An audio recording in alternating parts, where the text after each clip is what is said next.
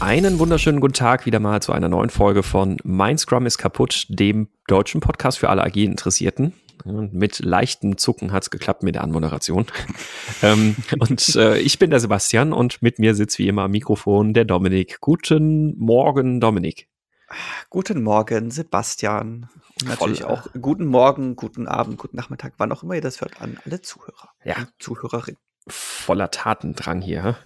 So, ja. so eine schnelle, kompakte Anmoderation hatten wir, glaube ich, noch nie.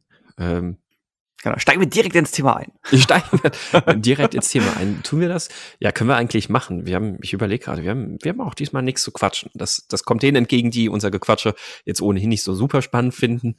Ähm, kann ich verstehen. Wir hatten jetzt eh schon ein sehr ausführliches, äh, ja, ich nenne es jetzt mal Vorgespräch, aber es ist wahrscheinlich alles Gequatsche schon.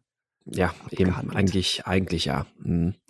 Ähm, ja, wir wollen heute über ein Thema sprechen, das äh, wir, wir glauben, es ist eigentlich durch unseren Slack inspiriert. Wir konnten aber den entsprechenden äh, Post dazu oder das entsprechende Topic dazu irgendwie gerade nicht ja, finden. Moment, Moment. Also bei mir war es schon durch einen Slack-Post äh, inspiriert, wo das aber nur eine Neben eine Randbedingung war.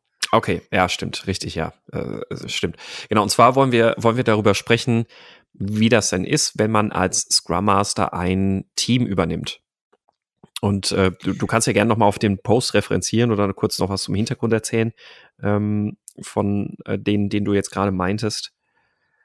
Äh, genau, ich habe jetzt das Slack dummerweise nicht mehr offen mit den Namen nicht notiert, aber da ging es um die Frage, dass der oder diejenige ein äh, Team übernimmt und die eigentliche Frage des äh, Postings war äh, zum Thema Spikes, ob denn Spikes sinnvoll sind und ob man die nicht vielleicht irgendwie anders lösen soll. Ich fand jetzt aber gerade den Aspekt dieses, hey, ich übernehme da ein neues Team.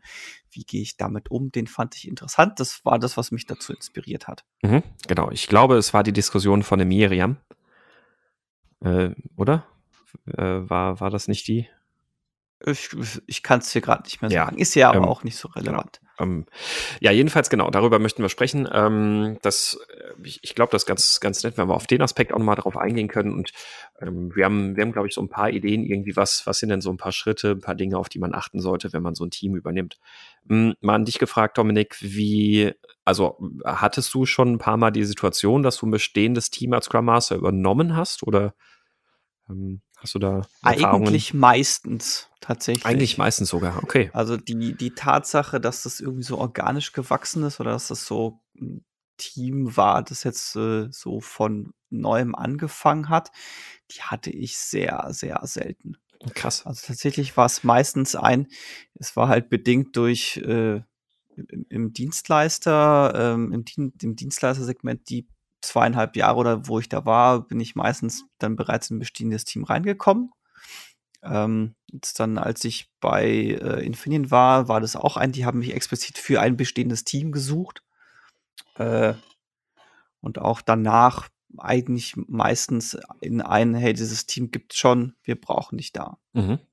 Cool. Also ich, ich hatte tatsächlich eher seltener die Situation, dass ich ein äh, bestehendes Scrum-Team als Scrum Master übernommen habe. Bei mir war es meistens eher umgekehrt. Also wenn, dann war ich immer in oder sehr häufig in frischen Teams und in bestehenden Teams war ich halt eher als agiler Coach tätig. Also jetzt äh, nicht unbedingt so oft dann, dass ich in ein bestehendes Team als Scrum Master dann reingekommen bin.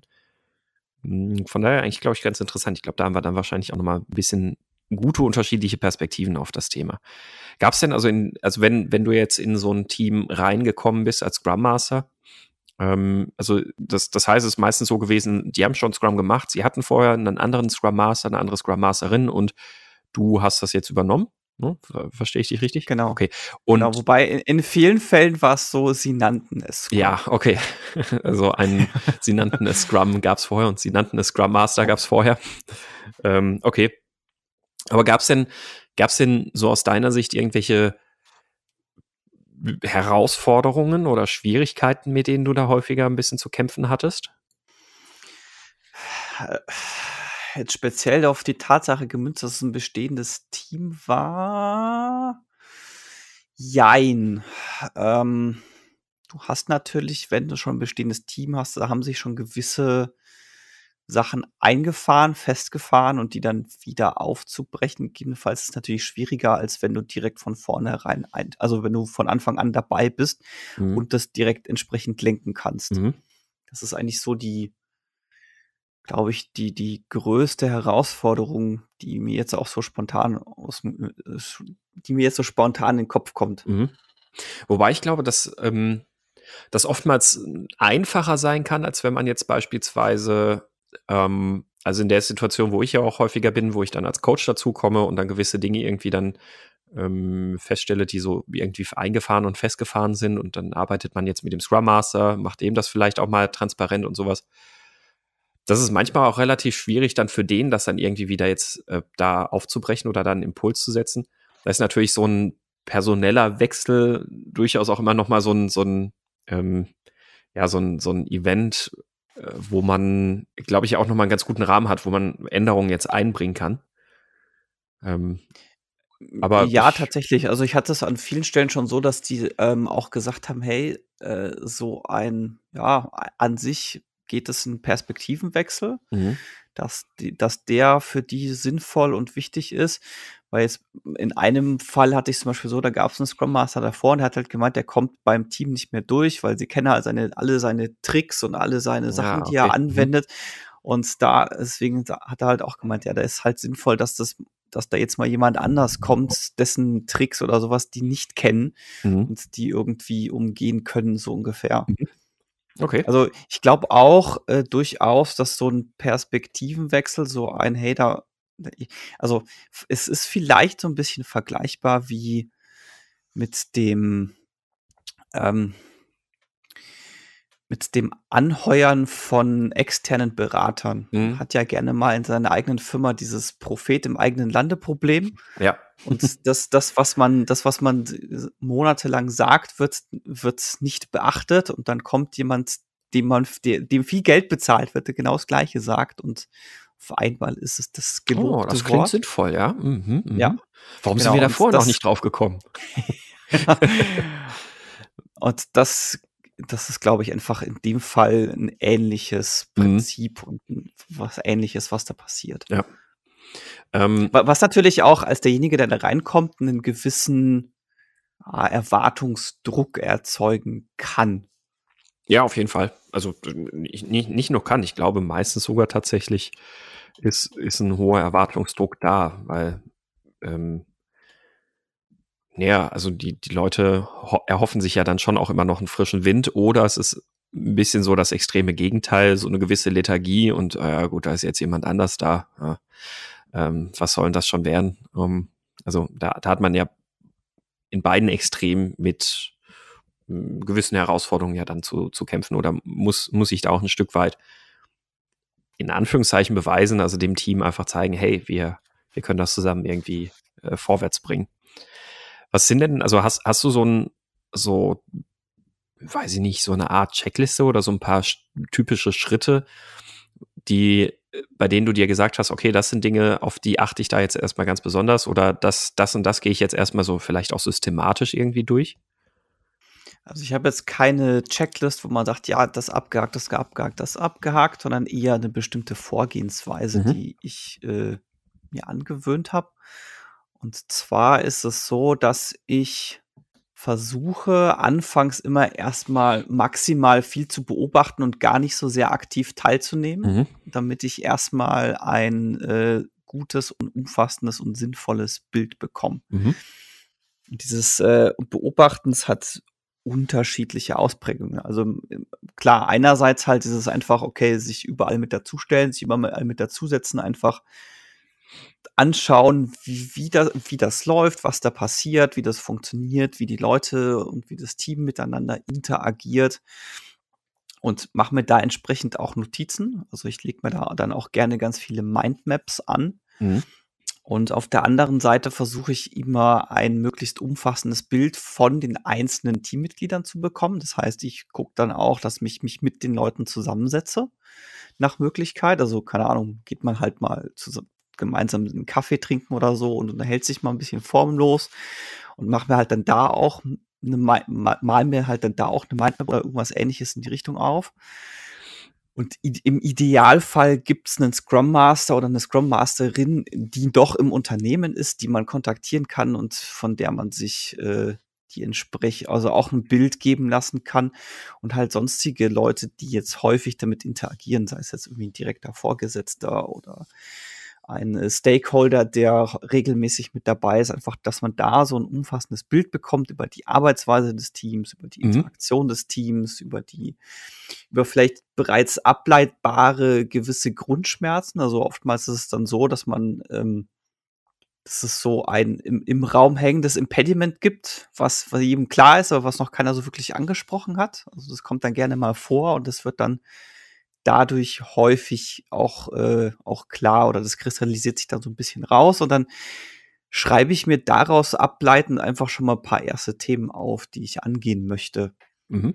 Die sind dann manchmal ein bisschen zu groß. Ja? Das kann dann sowas sein wie ein, das Team ist zu groß, wir müssen es aufteilen. Das ist dann so ein Thema, wo man sich wo man dann ein halbes Jahr dran ackert, aber dann ist das halt auch so. Aber dann mhm. ist das halt so ein, wo man weiß, okay, ich finde das wichtig und das, ich verfolge das jetzt halt weiter. Ja. Also ich finde das, also es ist bei mir ähnlich, also auch eben, also diesen Überblick zu verschaffen, ist, glaube ich, erstmal das, das Wichtigste am Anfang und sehe ich auch erstmal äh, tatsächlich auch eher eher als so eine passive Sache, also dass man da auch noch nicht so sehr aktiv ist, sondern wirklich erstmal versucht, möglichst viel aufzusaugen und aufzunehmen. Ähm, was ich eine interessante Herausforderung immer fand, gerade in so einer Situation am Anfang ist, wenn man sich so einen Übersch Überblick verschafft und sich mit den Leuten unterhält, dass man, dass man da nicht in Interpretationen springt. Also dass man, dass man sich durch, durch das, was man von den Leuten mitkriegt, da irgendwie nicht anfängt, irgendwelche Wertungen zu machen oder irgendwelche äh, Urteile zu fällen oder ähm, ja gewisse ge gewisse Schlüsse zu ziehen, weil ich festgestellt habe, die Schlüsse, die man da zu dem Zeitpunkt zieht, sind meistens viel zu früh und also die das kann man noch gar nicht. Also ich fand es für mich sehr wertvoll, tatsächlich erstmal nur zu beobachten, nur Beobachtungen aufzuschreiben, ähm, aufzuschreiben, welche, welche Ängste oder Sorgen oder sonst irgendwas äußert jemand vielleicht auch, also für, für mich aufschreiben, ganz wichtig, also für niemanden sonst, sondern nur für mich ähm, aber, aber keine Interpretation, ähm, also nicht zu Interpretationen und ähm, irgendwelchen Urteilungen sozusagen zu fallen oder zu springen. Und ähm, was ich auch festgestellt habe, ich habe das ganz am Anfang das erste Mal, als ich in so ein, so ein Team dazugekommen bin, das war jetzt auch schon sieben, sieben Jahre her, wo ich ein bestehendes Team tatsächlich übernommen habe, sieben oder acht Jahre. Da habe ich ganz viel so sehr so sehr systematisch, sage ich mal, die Einzelgespräche gesucht. Und das, das würde ich, oder das, das mache ich seither aber auch inzwischen anders. Also ich habe das damals irgendwie gefühlt sehr formell gemacht. Ähm, und, und jetzt mache ich das halt auch eher, so wie du gesagt hast, halt auch in einem, soll ein lockerer, entspannter Rahmen sein. Also, dass man eher, eher so an der Kaffeemaschine einfach mal das, das Gespräch sucht und einfach mal ähm, mit den Leuten in, in Kontakt kommt. Oder dass man halt einfach mal, mal fragt, ob äh, so, wollen wir einfach gerade mal einen Kaffee trinken gehen oder ne? also dass man ja oder mal oder lass mal lass mal zusammen Mittag essen oder sowas. Genau, dass, dass es aber halt einfach in einem entspannten Rahmen ist und nicht so, dass das formelle ähm, so ein formelles Gespräch irgendwie ist. Weil was ich damals damit geschafft habe, indem ich wirklich so, so sehr formelle Gespräche in Anführungszeichen da, da gesucht habe, so, ach komm, wir setzen uns jetzt mal in den Meetingraum und dann sprechen wir mal ist, dass ich von den Leuten am Anfang halt wirklich viel mehr als ein Vorgesetzter wahrgenommen wurde. Ja, also, also ist, vor allem so durchs Umfeld wahrscheinlich. Ne? Genau, richtig, ja. Deswegen, mhm. ich glaube, das ist wichtig, dass man da einfach einen sehr persönlichen, ähm, angenehmen Rahmen findet oder ein angenehm, angenehmes Maß irgendwie findet. Und was ich auch immer ganz interessant finde, was ich sehr gerne mache, ist, dass ich mir auch zum Beispiel mal ähm, oder anders, also ein Punkt vorher noch, was auch sehr wichtig ist, also zu diesen nicht zur Interpretation sich hinleiten lassen. Was, was ich da besonders schwierig finde, ganz oft ist es halt so, dass, dass Leute einen bewusst oder unbewusst versuchen, einen auf, auf ihre Seite zu ziehen. So, oh, da ist jemand Neues. Also dann, dann ist zum Beispiel vielleicht der Product Owner, der, der schon eine Weile unzufrieden ist mit dem Team oder der, der die ganze Zeit nicht verstehen kann, warum das Team ständig hier Arbeit investieren will in Refactoring und sowas alles. Und dann unterhält man sich erstmal so mit dem Product Owner und dann, dann kommen da solche Sätze wie, ja, und die, die machen da ständig Refactorings, also da ist die Codebase, die muss total schlecht sein und sowas alles. Und das, das finde ich jetzt gut, dass du dann da bist. Dann kannst du da halt auch äh, bisschen drauf gucken und drauf achten und sowas. Ähm, dass man bei sowas halt auch direkt von Anfang an äh, sich einmal nicht auf die Seite ziehen lässt, indem man einfach nur so, so nicken zustimmt, so ungefähr. Also den, den Leuten erstmal, auch wenn sie sich irgendwie ausschütten oder sowas, dass man da noch keine Zustimmungen macht. Also, ja, hast recht, ja, das, oh ja, oh, oh, stimmt, mm, mm, schwierig. Sondern dass man einfach nur ganz neutral beobachtet und zuhört. Aktives Zuhören ist dann so ein Stichwort. Und wenn man feststellt, da kommen jetzt solche Äußerungen, ah, und das ist gut, dass du jetzt da bist, um da ein bisschen Ordnung reinzubringen, dass man im Zweifelsfall da halt an der Stelle auch gleich die, die Grenzen setzt ein Stück weit und sagt, ja gut, das, das ist ja aber nicht mein Job. Ähm, das, wenn, wenn es da, wenn es da irgendwie deiner Ansicht nach ein Problem gibt, dann, dann lass uns mal schauen, dass, dass wir das demnächst mal im Team mal zusammen irgendwie mal adressieren, dass wir da mal so ein bisschen gemeinsames Blick drauf kriegen, dass wir mal im Team zusammen drüber sprechen können. Aber dass einfach klar ist, na, meine Aufgabe ist es nicht, das Team jetzt irgendwie in eine andere Richtung zu steuern, als du gerade für richtig hältst, vielleicht. Ähm, dass, dass man so sowas halt auch schon ein Stück weit irgendwie abgrenzt, sag ich mal. Ja, ja du hast jetzt ein paar, paar interessante Dinge gesagt. Ähm, was mir jetzt so durch den Kopf gegangen ist, ist für mich ist dieses Gespräche führen und dieses Bild bekommen vor allem ein, ich will einen Kontext herstellen. Äh, das heißt, ich komme aus einem ganz, also ich, ich habe zwar schon so Vorerfahrungen und ich habe unterschiedliche Kontexte erfahren, komme jetzt aber in ein neues Umfeld und da herrschen oder da, da, da gelten einfach andere, ähm, andere Umstände, andere Regeln gegebenenfalls, was auch irgendwelche Vorschriften und was weiß ich nicht was angeht. Mhm. Und ich will einfach durch diese Gespräche, dass ich für mich den richtigen Kontext habe, in, damit ich gewisse Interpretationen und Bewertungen vornehmen kann. Und äh, versuche deswegen auch immer ganz viele Fragen zu stellen. Also jetzt auch wenn du sowas hast wie eben mit dem, ja, die investieren viel zu viel Zeit für Refactoring, da wäre jetzt mein Ansatz, ist gar nicht mal so sehr die Grenze zu ziehen, sondern einfach erstmal zu verstehen, versuchen, wo genau der Schmerz des Product Owners an der Stelle liegt. Also warum das für, für ihn oder für sie ein Problem ist, dass da diese Zeit aufgewendet wird. Einfach damit ich auch so die, die, die Denkweise und die Arbeitsweise dieser, dieser entsprechenden Person einordnen kann und dass ich die auch besser verstehen kann und dass ich einfach weiß, mit was für einer Sorte Mensch und was für eine Sorte Product Owner vielleicht in dem Fall ich es da einfach zu tun habe. Mhm. Ähm, und mit dem, ja, und halt auch ganz oft ist es ja so ein, wo man schon tatsächlich anfängt zu interpretieren, so ein, boah, was denn das für ein Scheiß, ja. Äh, und genau in solchen Momenten versuche ich dann einfach äh, Fragen zu stellen, äh, um quasi den Kontext zu verstehen. Also jetzt mhm.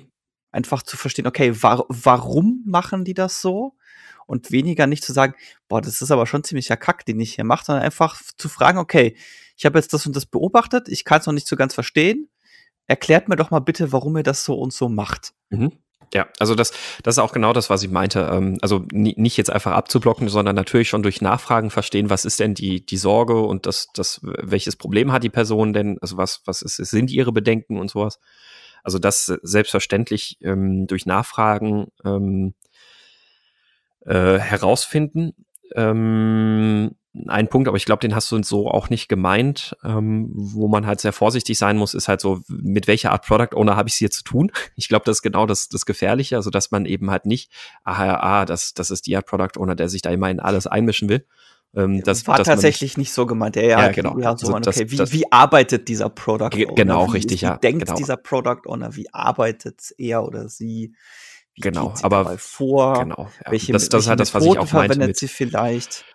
Das ist das, was ich meinte mit Interpretation vermeiden, also dass man halt nicht, ähm, dass, dass man sich nicht dazu hinleiten lässt zu sagen, ah je, das ist so einer, den, den kenne ich schon aus, meinem, aus meiner letzten Firma, ähm, sondern dass man, dass man halt immer ganz offen ist. Und die Fragen, die du stellst, das, das war auch so ein Punkt, den ich mir notiert hatte. Ähm, ich, ich mag diesen Begriff, es gibt ja diesen, diesen Podcast oder diese, diese Sendung hier Jung und Naiv, äh, heißt es, glaube ich, ne? Vom mhm. Tilo Dings. Äh, Tilo Jung. Tilo Jung. Und dieses Naiv-Fragen, das ist eigentlich genau das, was ich, was ich, ich, ich mag diesen Begriff eigentlich, weil das bedeutet halt auch für, für, für mich als Scrum Master oder was ich darunter verstehe, ist, eine naive Frage ist wertfrei. Ähm, ich, ich frage das nicht, weil ich, weil ich eine Bestätigung suche für eine Interpretation, die ich vielleicht getroffen habe. Ich frage das nicht, damit ich die Person jetzt in irgendeine Kategorie schieben kann, sondern ich frage einfach völlig, völlig offen und wertfrei, um einfach nur ein Verständnis dafür zu kriegen, warum hat die Person diese Sorge oder warum bedrückt diese Person diese, diese, dieses Thema. Ähm, da, deswegen, ich, ich nenne das gerne so naives Nachfragen und ähm, das ja. ist genau das, glaube ich, was da sehr wichtig ist. Ja, genau. Es ist genau dieses, einfach um den Kontext herzustellen. Es geht genau. gar nicht darum, irgendwen zu bewerten, irgendwen doof zu finden, irgendwen super zu befinden. Klar, wir sind alle nur Menschen und man kann es nicht vermeiden, dass man die eine Person sympathisch findet, die andere Person vielleicht unsympathisch. Ja, ist, da ist auch ein Scrum Master oder eine Scrum Masterin nur, nur in Anführungszeichen Mensch und kann mhm. sich äh, dem gegebenenfalls nicht entziehen, aber trotzdem Kontext herstellen tatsächlich einfach eben verstehen, wie die Situation ist und vielleicht auch verstehen, warum sie ist, wie sie ist. Ja. Äh, ich finde, äh, vor, vor dem, ähm, also was du gerade ansprichst, ähm, Sympathie und Nicht-Sympathie, und da ist man als Scrum Master nicht vorgefeilt. Was man, also was, was mir tatsächlich da geholfen hat, ist aus dem Buch Agile Coaching, äh, nee, Coaching Agile Teams, so, von der Lissa Atkins, glaube ich, ist es. Ähm, da da geht es auch so ein Stück weit um dieses Mindset als Coach. Äh, ich glaube, sie schreibt in dem, Lied, äh, in dem Buch tatsächlich sogar, ähm, dass ich krieg's gerade wörtlich nicht zusammen, dass man, dass man jeden Menschen aufrichtig lieben soll. Ähm, was, was sie damit meint, also das klingt jetzt erstmal so ein bisschen sehr, oh, oh Hilfe. Äh, aber was sie vor allem damit meint, ist einfach, dass man, dass man für jeden Menschen ähm, so eine Begeisterung und Leidenschaft mitbringen soll, dass man in jedem Menschen das Beste sieht und in jedem auch oder auch den Wunsch hat, das Beste aus jedem Menschen, ähm, also jedem Menschen zu helfen, das Beste sein zu können, was er sein kann. Ähm, also jetzt im Hinblick auf das agile Sein und das Arbeiten und alles. Und äh, das ist tatsächlich, wenn ich feststelle, irgendwie so, wenn ich irgendwo im Gespräch bin oder irgendwas und dann feststelle, boah, okay, ich ähm, komme gerade vielleicht in irgendwelche Denkmuster, wo ich, wo ich die Person jetzt als unsympathisch für mich abstempeln wollen würde, hilft es tatsächlich nochmal so über, darüber nachzudenken und aus der Sicht dann nochmal die Person zu betrachten, um davon wegzukommen und dass, dass Sympathie beziehungsweise Antipathie auf einmal gar keine Rolle mehr spielt.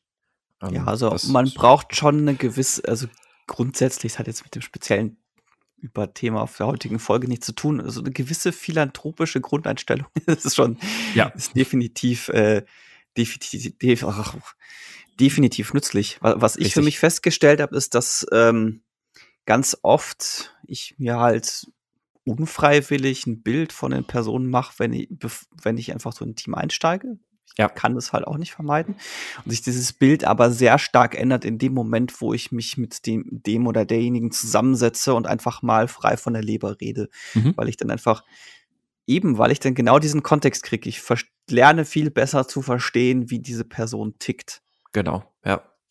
Und, und warum sie eventuell unsympathisch, äh, gegebenenfalls unsympathisch rüberkommt. Also vielleicht gibt oftmals gibt es ja gute Gründe dafür, warum das genau der Fall ist äh, die ich halt in dem, in dem ersten Moment überhaupt nicht kenne und nicht einordnen kann. Richtig.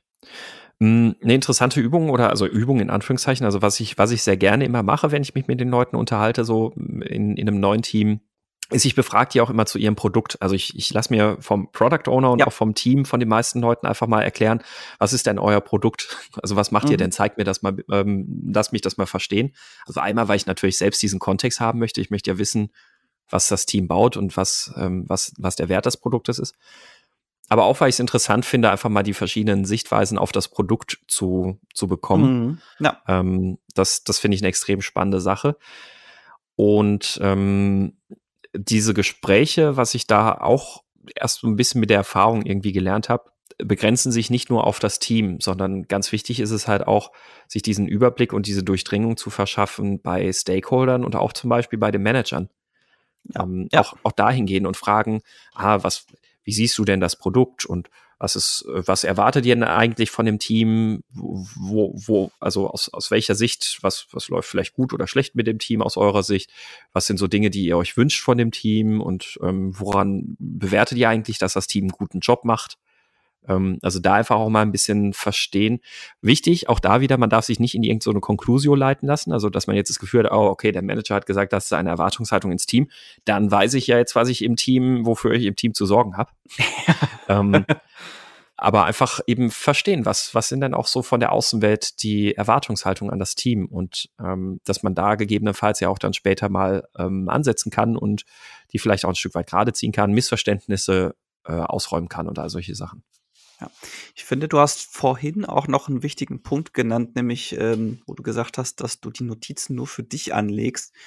Ähm, ich finde, für so Anfangsgespräche ist das äh, gute alte Vegas-Prinzip sehr wertvoll, einfach zu sagen, ja. hey, weil also man hat halt A, so ein bisschen diesen Vertrauensnachteil, ne? man kommt halt neu rein, man, man, man ist jetzt nicht, so, also man kennt sich untereinander nicht, die andere Person weiß jetzt vielleicht nicht, kann ich, kann ich dir vertrauen, kann ich dir nicht vertrauen, einfach sagen, hey, alles, was du hier sagst, ne, ich werde das jetzt nicht weiter plaudern. Es geht einfach nur darum, hey, ich möchte den Kontext verstehen, ich will jetzt einfach nur Dinge einordnen können und ich werde jetzt davon, was ich mir jetzt hier notiere und was du sagst, ich werde da jetzt nichts von weiter tratschen. Mhm. Ja, das ist, glaube ich, eine sehr, sehr wichtige Sache, das klarzustellen und ähm, die, diesen Rahmen dafür auch gleich zu setzen. Ja.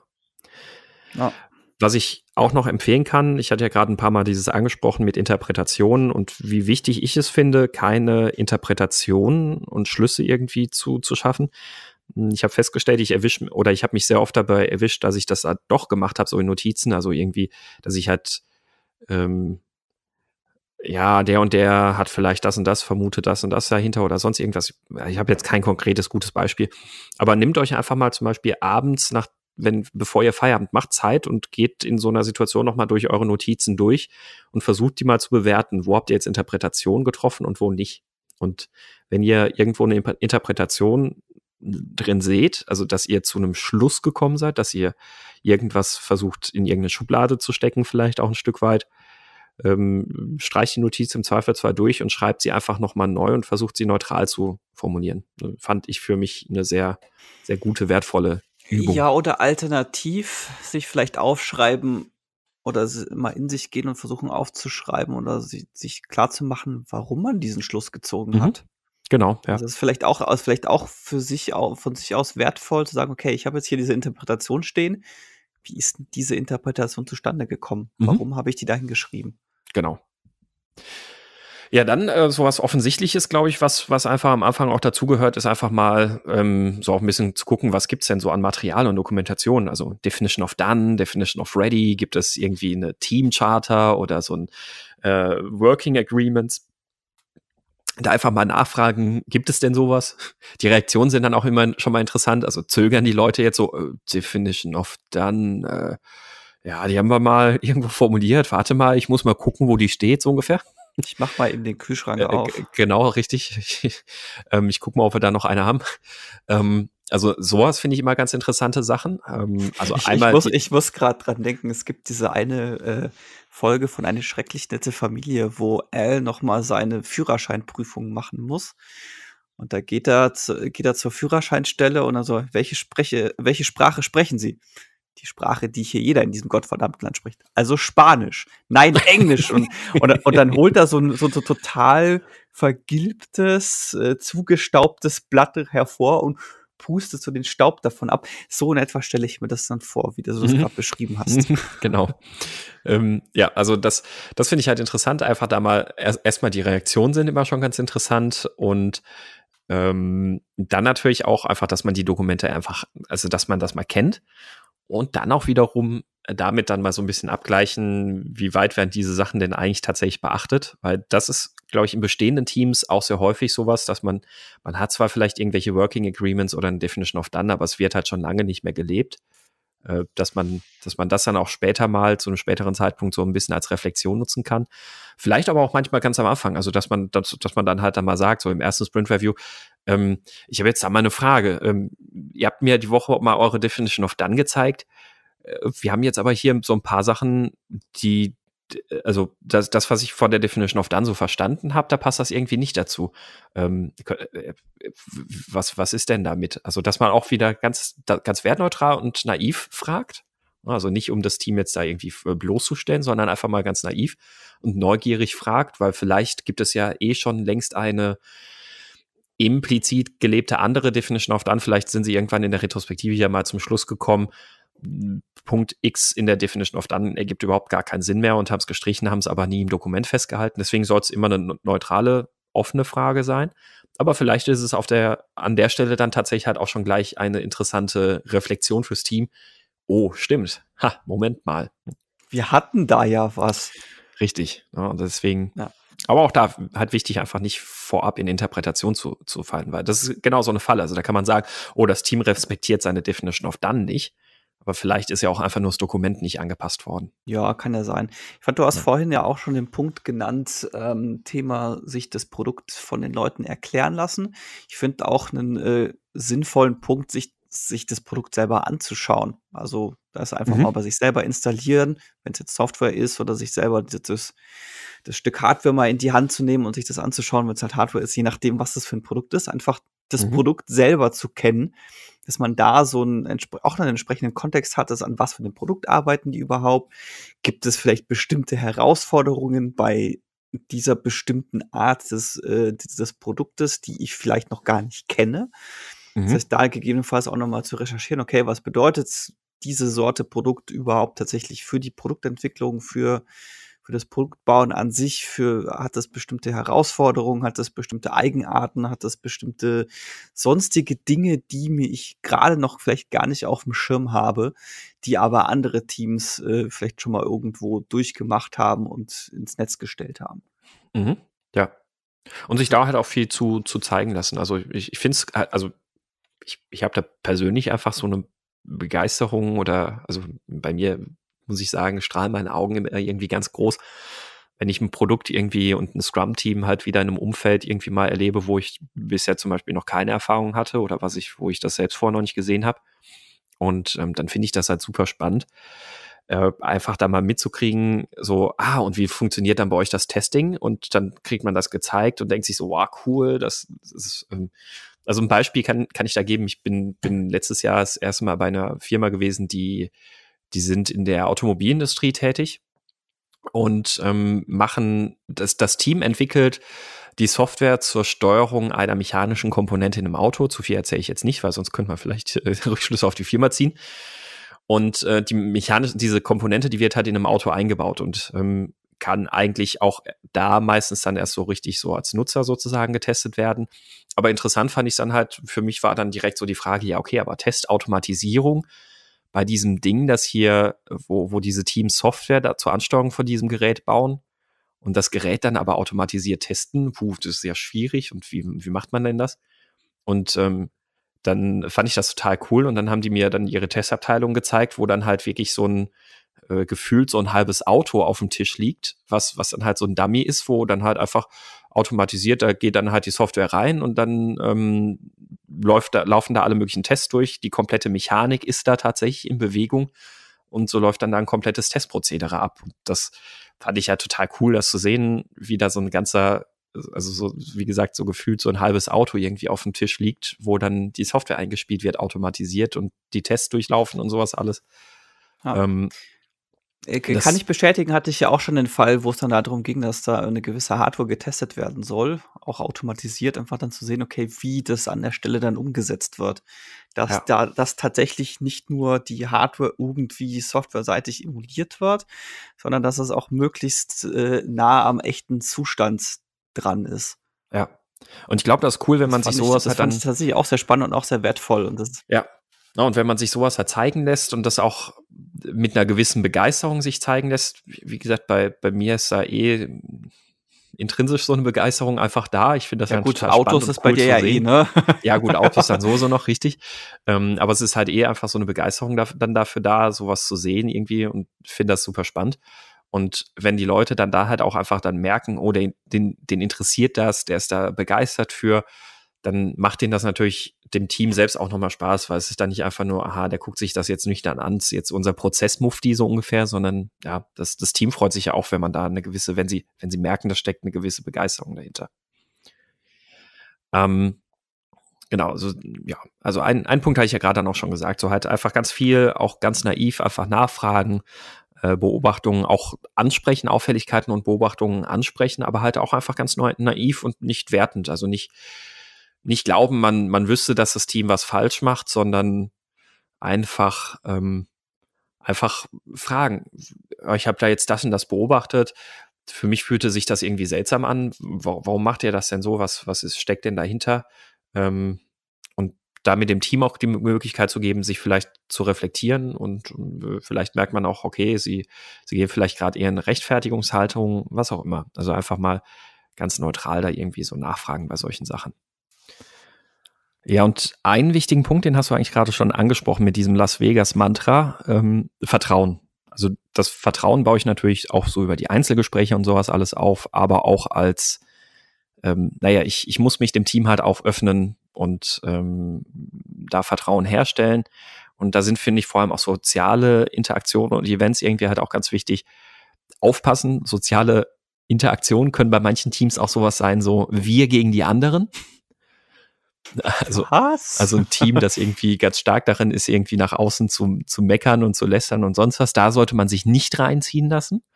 Ähm, sonst, sonst bringt man ganz schnell das, was der Johann Peter Hartmann bei uns im Slack auch irgendwie gerade als ein großes Thema diskutiert hatte, über 100 Antworten zum Thema Victim Mentality. Ja, gl und gleichzeitig nichts schweißt so sehr zusammen wie der gemeinsame Feind. ja, aber ob das, ob das jetzt ein gutes Zusammenschweißen ist, weiß ich nicht. Ähm, ja, jedenfalls, ähm, das, das ist halt ganz wichtig, dass man sich in sowas natürlich nicht reinziehen lässt, aber halt am Sozialleben des Teams mit teilnimmt. Und ich finde das tatsächlich auch gut und wertvoll, nicht nur mal zu sagen, ja, Mittagspause und so gemeinsam, sondern dass man dann halt vielleicht auch mal ausmacht, hey, ich würde gern mal mit euch irgendwie mal abends was trinken gehen oder so und dass man sich halt mal auch außerhalb der Arbeit mal einfach mal trifft und ähm, ähm, dann mal zusammen irgendwie mal irgendwo essen geht und was trinkt und so. Ähm, dass man einfach mal so diesen ganz privaten Rahmen hat, um sich mal ganz entspannt auch noch ein bisschen kennenzulernen. Finde ich immer ja, eine gute Sache. Und da halt die Möglichkeiten nutzen, die man, die, die, die, die es gibt. Also gerade so mit nach der Arbeit ist je nach Situation manchmal schwierig. Also je alt und je Familie und je Kinder, desto schwieriger wird es, erfahrungsgemäß. Kann sein, klar. Hm? Kann es sein, eventuell das sinnvoller eher was während der Arbeitszeit zu machen. Gegebenenfalls irgendwie als Team-Event oder sowas, je nachdem, wie gut sich das ähm, einplanen lässt. Aber man kann ja durchaus mal sagen, hey, wir würden gerne als Team-Event, keine Ahnung, gemeinsam wandern gehen, gemeinsam bla bla bla oder irgendwie sowas. Selten den Fall, wo das nicht genehmigt wird, in meiner Erfahrung. Ja. Äh, vor allem, wenn man das gut verargumentieren kann. Aber nur halt der Hinweis, das kann halt für nach dem Feierabend manchmal ein bisschen schwierig sein. Ja, also klar kann, kann sein, ja. Ähm, aber ja, ich meine, wenn man das mal auch ein bisschen so ein, zwei Wochen vorausplant, ähm, ich finde, es hat halt ja. im Gegensatz zu Team-Event immer noch mal den Vorteil, es ist halt komplett inoffiziell. Das ist nicht, ja. nicht ja. in irgendeiner Form irgendwie jetzt noch halbwegs irgendwas mit von der Firma oder sonst irgendwie, sondern es mal, meinst du, im komplett inoffiziellen, informellen Rahmen und ähm, funktioniert für meine Erfahrung manchmal sogar fast noch was besser halt, als wenn man irgendwie noch mal in so einem Team-Event äh, auf jeden Fall, auf jeden Fall. Also würde ich dir jetzt, was das angeht, zustimmen. Erfahrungsgemäß hast du da halt nur nie das gesamte Team zusammen. Also meistens sind es dann immer nur Teile des Teams, die dann bei sowas dabei sind. Ja, Je nach Teamgröße ja. aber auch ja. und Team und so weiter. Aber das ist jetzt zumindest meine Erfahrung, dass wenn mhm. du sowas dann machst, dass dann oftmals ein, zwei, drei Personen sich dann doch aus welchen Gründen auch immer ausklinken. Genau. Ja, das, das wäre es eigentlich so aus meiner Sicht jetzt irgendwie. Ne? Also Schritte und Ideen und sonst was, worauf man achten sollte, wenn man in ein neues Team kommt. Ja, ich, ich hätte noch einen Punkt, aber das ist fast eher äh, was für einen eigenen Podcast, nämlich was macht man eigentlich, wenn das Team, in das man reinkommt, Scrum und Agile total doof findet? Mhm. Mhm. Ja. Weil ich hatte den Fall jetzt noch nicht. Äh, das, äh, aber wie gesagt, ich glaube, das wäre jetzt ein etwas größeres Fass. Jetzt ist das, das ja ist tatsächlich noch ein spannendes Thema für eine eigene Folge, glaube ich auch, ja. ja. Umgang mit Agilverweigerern. Oder auch wenn man das Gefühl hat, dass, dass das Team einen einfach nicht akzeptiert. Das, äh, ich, ich glaube, das kann man mal ganz gut so in so einem Kontext ansprechen. Ja, ja gut, gut, wobei, wenn das Team einen nicht akzeptiert, je nach, ja, es ja. ist im Zweifelsfall mit, äh, mit Probezeit abgefrühstückt. Richtig, so ja. Doof das, so doof das klingt. Im Zweifel, ja. Ja, gut. dann, dafür ähm, ist sie ja da. Ja. Ähm, ja, dann, dann hätten wir noch äh, so ein, also naja, ich, ich hätte jetzt damit nicht gemeint, so ein, so ein äh, aktives Nicht-Akzeptieren, sondern eher so ein, ja, man dringt irgendwie nicht so richtig zum Team durch bisher. Also es ist keine aktive Ablehnung, aber man, man dringt halt auch noch nicht so richtig durch. Äh, ist ja vielleicht auch noch mal was anderes. Aber ja, das, das dann in einer anderen Folge. Ja. Ähm, dann, dann hätten wir jetzt zum Abschluss wieder mal noch das Übliche, nämlich den der Pick der Woche. Ich weiß nicht, wie sie, also du hast das letzte Mal den Anfang gemacht, dann mache ich heute vielleicht einfach mal den Anfang, oder? Yes, dann, mach du den Anfang. Ich, Wir haben, glaube ich, heute eh relativ äh, äh, thematisch gut zusammenhängt. Mhm. Ja. Ähm, genau, und zwar, ich wollte mich eigentlich jetzt kurzfristig nochmal umentscheiden auf einen anderen Pick, aber weil du den, äh, weil du jetzt gerade schon das genannt hast, äh, ich mache einfach zwei Picks heute. Ha. Ist abgelehnt. Ähm, genau, der, der, der erste Pick, den ich habe, den haben wahrscheinlich die meisten schon auch schon irgendwo mitgekriegt und gesehen. Und ich glaube, ich bin mir nicht sicher, er ging auch schon mal bei uns im Slack durch. Ähm, und zwar ist das ein äh, Dokument, das vom amerikanischen Verteidigungsministerium verfasst wurde im Oktober letztes Jahr. Und äh, in dem Dokument geht es darum, dass es quasi ein Guide mit der Überschrift Detecting Agile Bullshit tatsächlich, so heißt das Dokument vom Verteidigungsministerium. Ich finde es vor allem schön, dass es vom Verteidigungsministerium ja. kommt. Ähm, und das Interessante ist also, wenn, wenn man einfach nur mal kurz die, die Einleitung liest, Agile is a buzzword of software development. And so all definition of done software development projects are almost by default now declared to be agile. Äh, Department of Defense, nicht äh, Definition of Done. Ja, siehst ja, die Krux mit den Abkürzungen. Ich, ich, ich wollte es gerade äh, sagen, weil das, das, Schöne ist doch, dass das Department of Defense abgekürzt auch DOD ist. Ge genau, richtig. Ja. Äh, also, dass, dass quasi alle DOD, ähm, Department of Defense Software Projekte inzwischen per Default einfach äh, Agile in Anführungszeichen genannt werden. The purpose of this document is to provide guidance to Department of, De uh, Department of Defense Program Executives and Acquisition Professionals on how to detect software projects that are really using agile development versus those that are simply waterfall or spiral development in agile clothing. In Klammer Agile Scrum Fall. Und äh, das Dokument ist dann eine schöne Auflistung, geht über fünf Seiten, äh, zum Beispiel mit dem Fokus auf ähm, agile Werte und ähm, die Maximen, die dahinter stehen und so einige Smells, woran man erkennen kann, ja, da wird eigentlich nur so Cargo-Kult und sowas betrieben und es ist halt einfach nur so Bullshit, der da geredet wird, versus wie sollte denn ein echtes agiles Projekt aussehen? Und tatsächlich ist das nicht verkehrt. Also die haben, die haben schon ziemlich gut den richtigen Punkt getroffen, finde ich. Deswegen, das ist mein Hauptpick der Woche. Auf meinen anderen gehe ich Be gleich nach deinem noch kurz ein. Genau, bevor du auf deinen zweiten kommst, äh, komme ich auf meinen. Ja, zum Glück kann dem Department of Defense auch aus Großbritannien geholfen werden, oh. weil das äh, die britische Regierung hat nämlich ein Service Manual ins Netz gestellt über Agile Delivery, How to Work in an Agile Way, Principles, Tools and Governance. Cool. Unterteilt in die Oberpunkte Understanding Agile Project Management, Working with Agile Methods, Governing Agile Services, wo es auch darum, in dem Punkt auch darum geht, wie geht man damit äh, Geldausgaben um und Phases of an Agile Project, also sowas wie Discovery, Alpha, Beta, Life and Retirement. Das ist ein, auch okay. ein sehr lesenswertes Dokument, einfach so, hey, hier, Service Manual. Ich meine, das britische, äh, britische Regierung ist ja eh dafür bekannt. Ich sage hier ITIL 2 und sowas ist ja, glaube ich, auch von der mhm. ähm, kommt ja, glaube ich, auch von der britischen Regierung. Also die sind da ja bekannt, dass sie da ein paar Sachen in die Richtung machen. Ich fand es ganz schön, dass es dieses Service Manual von denen gibt. Deswegen, falls hier jemand vom Department of Defense zuhört, die Briten können euch helfen. Das ist lustig. Also näher könnten unsere, unsere beiden Picks ja diesmal tatsächlich nicht beieinander liegen, ohne dass wir uns abgesprochen haben. Ja, genau. Das, deswegen habe ich ja schon im Vorgespräch gemeint, als du das, so. genannt hast, so, oh, da habe ich was, was super dazu passt. Mhm, das, das ist cool. Ähm, ja, und zu guter Letzt kommt noch mein ganz, ganz einfacher kleiner Pick. Ähm, und zwar wurde der äh, auch im Slack schon angesprochen vom, äh, jetzt muss ich noch mal kurz gucken, jetzt, äh, ich finde es wahrscheinlich auf die Schnelle schon wieder nicht mehr.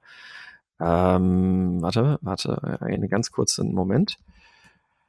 Äh, und zwar vom Chris, genau, der Chris hat das im Random Channel gepostet. Äh, und zwar gibt es ein Agile Parenting Manifesto ähm, also ein, ein Manifesto zum ähm, Manifesto for Agile Parenting, äh, wo das agile Manifest quasi übertragen wurde auf äh, wie, wie kann man, wie können wir eigentlich da aus dem agilen Manifest lernen, um unsere Kinder vielleicht besser zu erziehen, wertorientierter zu erziehen und sowas. Und ähm, das, das fand ich halt sehr schön. Da sind solche Sachen drin wie Goals and Purpose over Rules and Processes, Release of Human Potential over Conformity or, uh, to Preconceived Outcomes, Compassionate uh, Courage instead of Convenient uh, Complacency. Also ganz coole Sachen, ganz coole Ideen. Und ähm, der Chris hat auch in Random Channel hat er angefragt und zwar hat er eine deutsche Übersetzung zu diesem ähm, Manifest angefangen, äh, auch offiziell, also mit Anfrage an die Originalautoren und hat auch um Feedback dazu gebeten. Das heißt also zwei Sachen gerne, wenn ihr Eltern seid, guckt euch das auch einfach mal an. Und ähm, ansonsten, wenn ihr Feedback zur Übersetzung geben möchtet, ähm, dann gebt das gerne. Es ist ein Google Docs-Dokument. Das heißt, da könnt ihr Kommentare reinschreiben und das dann kommentieren oder halt auch den Chris, äh, den Chris in im Random Channel bei Mein Scrum ist kaputt Slack den Chris. ansprechen. Ja. Ich, ich dachte schon, du kommst jetzt mit dem den, mit der Endszene von Matrix um die Ecke, als Random nee, war. Das, das, kommt dann, das kommt dann als nächster. ähm, ja, das, das war's dann, das war's dann äh, von uns, glaube ich, für heute, ne? Ja, dann sind wir tatsächlich durch. Würde ich sagen. War es wieder ist deutlich länger, als ich erwartet hätte. Voraus. geht, geht halt immer. Ich, ich, ich hm. sehe da ein Muster. Genau, dann. Das Muster lautet, wir reden zu viel. Ja, vielleicht. ähm, ja, da würde ich sagen, äh, dann wünschen wir euch jetzt noch einen schönen Tag, schönen Abend, gute Nacht oder was auch immer. Ähm, viel Spaß. Vergesst nicht, in unseren Slack-Channel zu gehen und da fleißig mitzukommentieren. Bewertung für den Podcast dürft ihr gerne bei iTunes, aber auch bei Facebook zum Beispiel hinterlassen. Und äh, wir haben übrigens auch im Slack eine Umfrage gestartet, welchen Podcast-Player ihr denn eigentlich nutzt, also worüber ihr den Podcast üblicherweise hört. Würden uns freuen, wenn ihr da auch gerne bei der Umfrage einfach mitmacht. Ist für uns mal ein ganz interessantes Feedback. Und äh, das war's dann. Wir wünschen euch viel Spaß und sagen bis zum nächsten Mal. Tschüss. Bis dann.